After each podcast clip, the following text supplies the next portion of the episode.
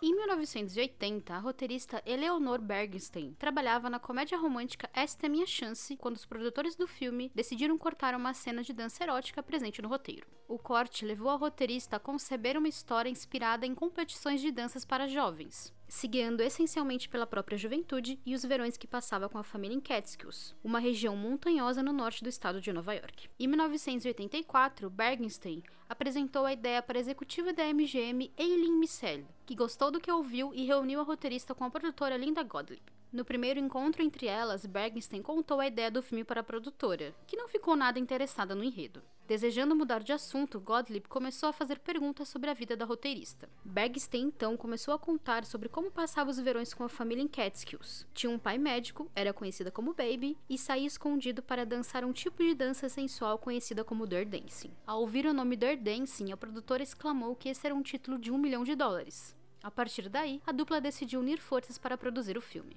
Definindo a história em 1963, Bergstein começou a desenvolver o roteiro sobre uma jovem apelidada como Baby, a filha mais nova de um médico de Nova York que passava o verão com a família em uma região montanhosa. Neste ambiente bucólico, Baby experimenta o amor pela primeira vez ao conhecer um instrutor de dança chamado Johnny. Como Gottlieb tinha um contrato de desenvolvimento com a MGM, ela ofereceu o roteiro para Frank Ablas, presidente do estúdio no período. Para a alegria da produtora, o executivo amou o que leu e aprovou a produção, dando sinal verde para Dirt Dancing sair do papel. No entanto, no dia seguinte, o presidente foi demitido e todos os projetos da produtora foram cancelados, colocando o roteiro no limbo. A história da jovem Baby corre o risco de nunca ver a luz do dia. Eu sou Julia Gavilã e esse é o Mais Que Um Filme. Com o cancelamento da produção na MGM, todos os direitos do roteiro de Dirt Dancing foram para Gottlieb, e a produtora tinha apenas um ano para produzi-lo antes que o roteiro retornasse para o estúdio. Empenhada em fazer o filme, ela começou a apresentar o projeto para outros estúdios, apenas para ser repetidamente rejeitada por todos. No total, foram 42 rejeições entre grandes, médios e pequenos estúdios. No ápice do filme de ação direcionado para homens, ninguém parecia interessado em fazer um filme realizado por mulheres, para mulheres e com uma trama de aborto. A salvação veio de onde ninguém esperava. Muito longe de Hollywood, a Vestron Pictures faturava rios de dinheiro com distribuição de VHS de filmes licenciados por grandes estúdios. No entanto, vendo que estavam perdendo a oportunidade de fazer fortuna, esses mesmos estúdios começaram a investir na tecnologia e distribuir as próprias fitas de vídeo. Com muito dinheiro no bolso e sabendo que isso aconteceria, a Vestron decidiu fazer os próprios filmes e contratou o produtor Mitchell Kennard para ser o chefe de produção do estúdio. Sem muita experiência, o executivo sabia que não podia fazer tudo sozinho e contratou Dory Berenstein para ajudá-lo a encontrar roteiros rejeitados por outros estúdios. Juntos, eles liam aproximadamente 25 páginas de cada roteiro antes de separá-lo ou eliminá-lo completamente. Entre os quase 5 mil roteiros que chegavam na Vestron em caminhões estava Dirt Dancing.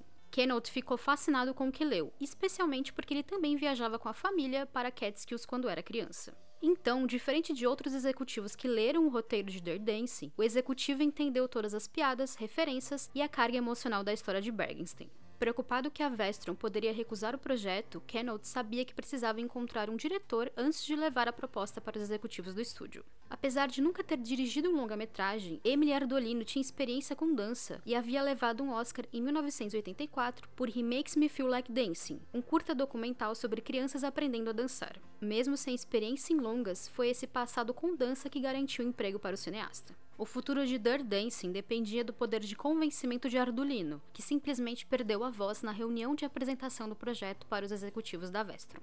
Por algum milagre, a reação do diretor sensibilizou os executivos, que decidiram arriscar e dar luz verde ao primeiro longa-metragem produzido pela Vestron. Sendo uma produção de estreia, o financiamento não foi dos melhores. John Pessinger, presidente da Vestron, aprovou o projeto com um orçamento de 5 milhões de dólares, um valor bem abaixo dos 8 milhões de dólares desejado pela produção.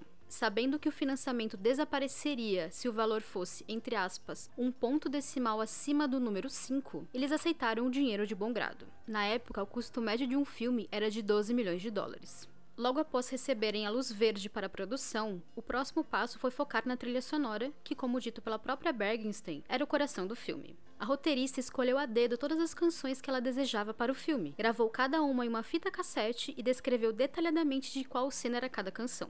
Entre elas estavam canções como Do You Love Me do The Contours, Love Man do Otis Redding e Big Girls Don't Cry do Four Seasons. Desde o início, Bergenstein uniu a música e a dança na narrativa, e o filme não funcionaria sem essas escolhas. Porém, o licenciamento de músicas está longe de ser barato, e boa parte do investimento do filme precisava ser direcionado aos direitos das canções que seriam coreografadas por Kenny Ortega, um aluno de Jenny Kelly. Enquanto isso, a produção corria para escolher as locações para o Hotel Kellersman, um resort fictício inspirado em um antigo destino de Catskills visitado pela família de Bergenstein. O baixíssimo orçamento não permitia que a produção alugasse um resort inteiro em Nova York em pleno verão, já que todos estavam lotados com famílias passando férias nas montanhas. A solução foi se locomover para o sul e ambientar a cena em dois locais: um alojamento chamado The Mountain Lake Lodge, no sudeste da Virgínia, e Lake Lure, uma cidade localizada na Carolina do Norte. Como a produção só tinha financiamento para 14 dias de filmagens no alojamento, a segunda localidade mais barata foi a solução.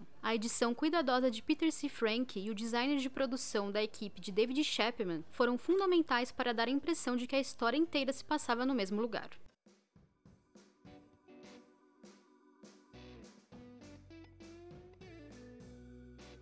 Ardolino foi inflexível na decisão de escolher dançarinos que também fossem atores para os papéis. O diretor queria evitar o uso de dublês nas cenas de dança, especialmente todo o trabalho que envolvia esconder o rosto dos dançarinos durante as cenas. Porém, todos os nomes do elenco precisavam passar pela aprovação da Vestron, e a primeira sugestão de um dos executivos do estúdio foi Pia Zadora, uma atriz loira que interpretava personagens bastante sensuais que eram o oposto do que os produtores desejavam para a protagonista. Estavam na disputa nomes como Winona Ryder e Sarah Jessica Parker, mas Bergstay e Gottlieb se apaixonaram por Jennifer Grey no primeiro minuto que a viram. Levada pelo pai para fazer o teste, Grey ganhou o coração da dupla após vê-la pedindo para que o pai lhe desejasse boa sorte. Filha do dançarino e ator vencedor do Oscar Joel Grey, a atriz tinha algum treinamento em dança e era a escolha certa para assumir a personagem, apesar de não ser uma dançarina profissional. Grey era uma atriz coadjuvante até aquele momento, e a Vestron não ficou satisfeita com a escolha, sugerindo vários outros nomes para o papel. Enquanto isso, Bergenstein estava preocupado em encontrar o ator ideal para interpretar Johnny Castle. A roteirista tinha em mente um tipo específico de olhar e começou a busca pelos atores com essa imagem em mente. Foi pelo olhar que Bergenstein selecionou Patrick Swayze, um dançarino experiente de 34 anos que fez filmes como Amanhecer Violento de 1984. No entanto, os produtores foram surpreendidos pelo currículo de Swayze, que dizia explicitamente que o ator não dançava. Na autobiografia Time of My Life, Swayze registrou como uma lesão no joelho, gerada por uma contusão jogando futebol americano na escola, causava dores constantes no ator. Muitas vezes dançando sentindo dores extremas para se manter trabalhando, a lesão quase destruiu a carreira de Swayze na Broadway. Em teoria, entrar para a produção de filmes deveria ter sido mais fácil para o corpo do ator, porque ele não teria demanda de oito shows por semana. Após a produção de A Febre dos Patins, comédia lançada em 1979, Swayze começou a receber ofertas para participar de produções cinematográficas. Por anos, o ator resistiu a qualquer coisa que envolvesse dança. Eu sempre seria visto como um dançarino que virou um ator em vez de um ator. A pequena nota afirmando que ele não dançava desanimou os produtores que continuaram a busca pelo ator certo para o papel. Nomes como Benício Del Toro e Adrian Zemet foram avaliados, mas Billy Zane parecia a escolha certa por ter o visual italiano que o personagem inicialmente teria. Porém, os testes iniciais de dança com Gray não atenderam às expectativas da produção. Em resumo, o homem não sabia dançar. O nome de Swayze retornou quando Ardolino contou para Bergenstein que conhecia o ator e que ele era de fato um dançarino. Ajudava que o próprio Swayze havia lido o roteiro e gostado do personagem, aceitando fazer um teste para Johnny. Assim como com Gray, a roteirista e Gottlieb se apaixonaram pelo ator no momento em que ele entrou no estúdio para fazer o teste de tela. Porém, a Vestron insistia que o casal principal deveria ser interpretado por Zane e Jessica Parker. Então a produção decidiu fazer testes de tela com as duplas e entre as duplas para definir quem deveria ser contratado. Foi a inegável química entre Swayze e Gray que sanou todas as dúvidas e os oficializou como par romântico de Dirty Dancing. Após trabalhar com Swayze em Amanhecer Violento, Gray não estava feliz com a escolha, já que a dupla teve dificuldades para se dar bem na primeira produção que trabalharam juntos. Sabendo que ela não queria contracenar com ele, Swayze sentou com Gray por 30 minutos para colocar as diferenças de lado e trabalharem juntos. A ideia deu certo e parecia que os problemas entre a dupla haviam acabado.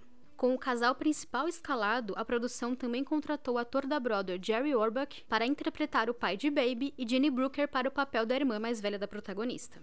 As filmagens de Dirty Dancing começaram em 5 de setembro de 1986 e a produção enfrentou problemas com temperaturas extremas, incluindo chuvas torrenciais e ondas de calor de 41 graus. Com a câmera e os equipamentos de iluminação necessários para a filmagem, a temperatura interna podia chegar a 49 graus. Mais tarde, Ortega contou que 10 pessoas desmaiaram em 25 minutos de filmagens ainda no primeiro dia.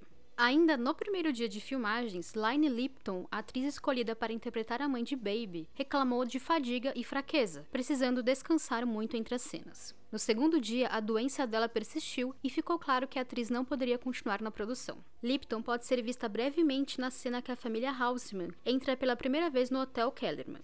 Com um buraco no elenco e uma cena envolvendo a personagem para ser gravada à tarde, a equipe de produção precisava correr para encontrar uma atriz para o papel, especialmente porque tinha 200 pessoas esperando para filmar essa sequência. Originalmente escolhida para interpretar Vivian Pressman, Kelly Bishop foi rapidamente escolhida para mudar de papel simplesmente porque estava disponível no set no momento. O papel de Vivian foi preenchido por Miranda Garrison, uma coreógrafa assistente contratada para trabalhar como treinadora de dança com Swayze nos bastidores.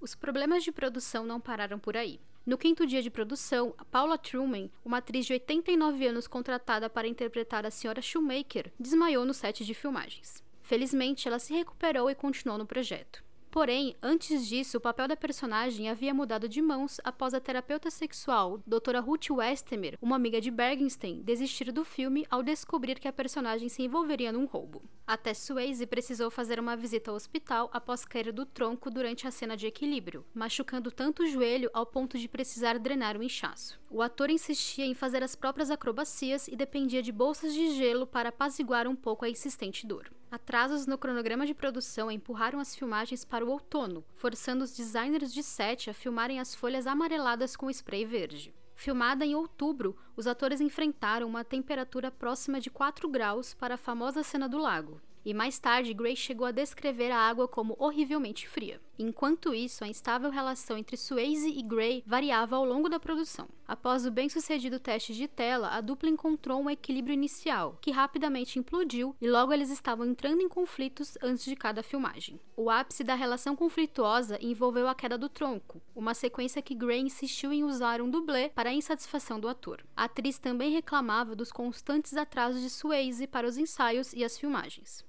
Para resolver a desavença de vez, Bergenstein e Ardolino forçaram os atores a assistir os testes de tela e testemunhar a química inegável entre eles. A ideia funcionou e a dupla entendeu que o filme era maior que as desavenças. Entretanto, alguns momentos de desequilíbrio entre os atores entrou para o corte final do filme. Por exemplo, em uma das cenas de ensaios entre Baby Johnny, Gray estava exausta e não conseguia parar de rir de um passo de dança que Swayze tentava executar com ela, deixando o ator visivelmente aborrecido com as risadas da atriz. A filmagem foi encontrada na sala de edição e os produtores decidiram que a cena funcionava como estava, porque mostrava a personalidade jovial de Baby e a irritação de Johnny ensinando uma novata sem foco.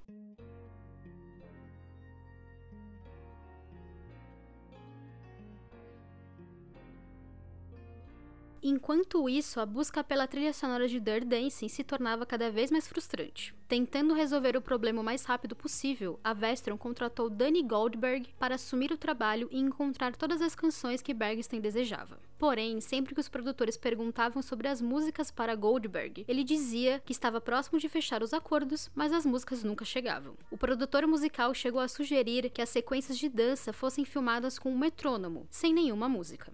A sugestão não agradou os produtores, que não imaginavam conseguir criar a sequência final sem que os atores pudessem ouvir a canção que estaria no filme. Não demorou para Goldberg ser mandado embora e Jamie Enner ser contratado como supervisor musical. Em meio ao desespero de conseguir as canções, os produtores ainda tentaram convencer Bergenstein a desistir das escolhas dela por versões semelhantes, mas a roteirista se recusou. Enquanto isso, os ensaios aconteciam com canções que não estariam disponíveis no filme, parte da solução surgiria como uma luz no fim do túnel a partir de alguém que estava mais próximo do que eles imaginavam. Sabendo da dificuldade que o estúdio enfrentava, Swayze disse aos produtores que tinha uma ideia para uma canção para Dirty Dancing. Intitulada She's Like the Wind, a música composta pelo próprio ator anos antes foi apresentada para Godlip, que amou a canção. Para o resto das músicas, Yenner conseguiu atender todos os pedidos de Bergenstein. Porém, ainda faltava a canção para a sequência final, o momento mais importante do filme. Na noite antes da filmagem final, Ortega e Miranda Garrison estavam sentados com um saco cheio de fitas cassetes com todas as músicas originais que foram sugeridas.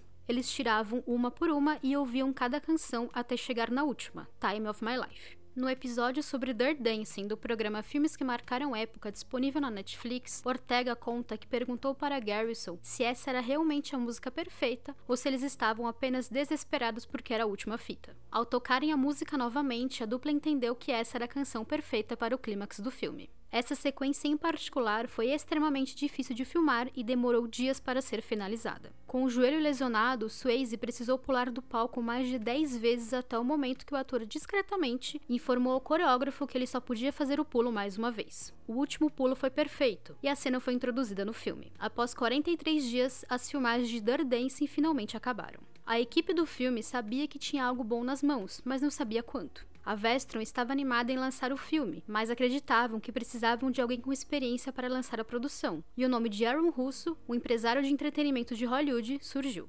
Convidado para ver uma versão preliminar do filme, Russo simplesmente virou para os executivos da Vestron após a exibição e disse para queimarem o negativo e buscarem um reembolso com o seguro, e simplesmente foi embora. Mesmo com o pavor do estúdio, o dinheiro já havia sido gasto, e a Vestron decidiu que o filme deveria ser mostrado para o público em uma exibição teste para mil pessoas antes de empurrá-lo para o VHS. No final da exibição, o público enlouqueceu, finalmente convencendo a Vestron que Dirt Dancing merecia estar nos cinemas.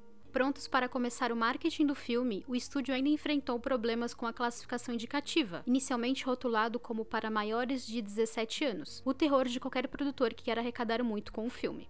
Amiga de Dick Hefner, chefe da Motion Pictures Association na época, Godlip ligou para o executivo e perguntou se ele poderia classificar o filme como PG-13 se ela retirasse two fucks em one sheet do filme. Ele aceitou a proposta. A equipe de marketing ainda conseguiu o patrocínio de uma marca de creme para acne, mas após saberem que o filme tinha um aborto, a empresa pediu para que o filme fosse editado novamente e a trama retirada. Bergstein se recusou, contra-argumentando que o filme não teria história sem esse enredo. Não teria razão para a Baby aprender a dançar, não teria razão para ela se aproximar de Johnny e não teria romance entre os protagonistas. A roteirista acreditava fielmente que os filmes de verão, os grandes blockbusters de Hollywood, deveriam ter temáticas sérias entre todo o verniz dessas histórias.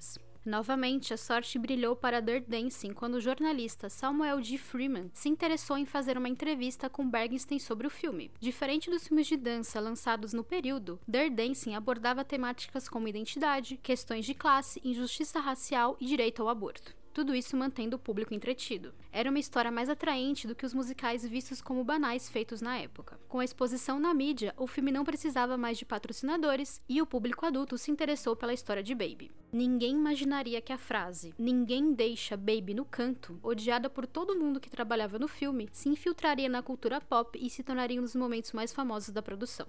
Dirt Dancing se tornou a personificação do filme Arrasta Quarteirão, com mais de 240 milhões de dólares em bilheterias mundiais. Por 19 finais de semana seguidos, o filme prevaleceu na bilheteria norte-americana. O sucesso do longa-metragem puxou as vendas da trilha sonora do filme, que chegaram a 270 mil cópias vendidas. O público ia ao cinema, se apaixonava pela história de Baby e comprava a trilha sonora depois. No ano seguinte, em 1988, a canção daquela última fita cassete se tornaria vencedora do Oscar de melhor canção original. Em 2006, o famoso lago de Dirt Dancing secou e a paisagem já não é mais a mesma. Entretanto, o local foi eternizado pelo cinema.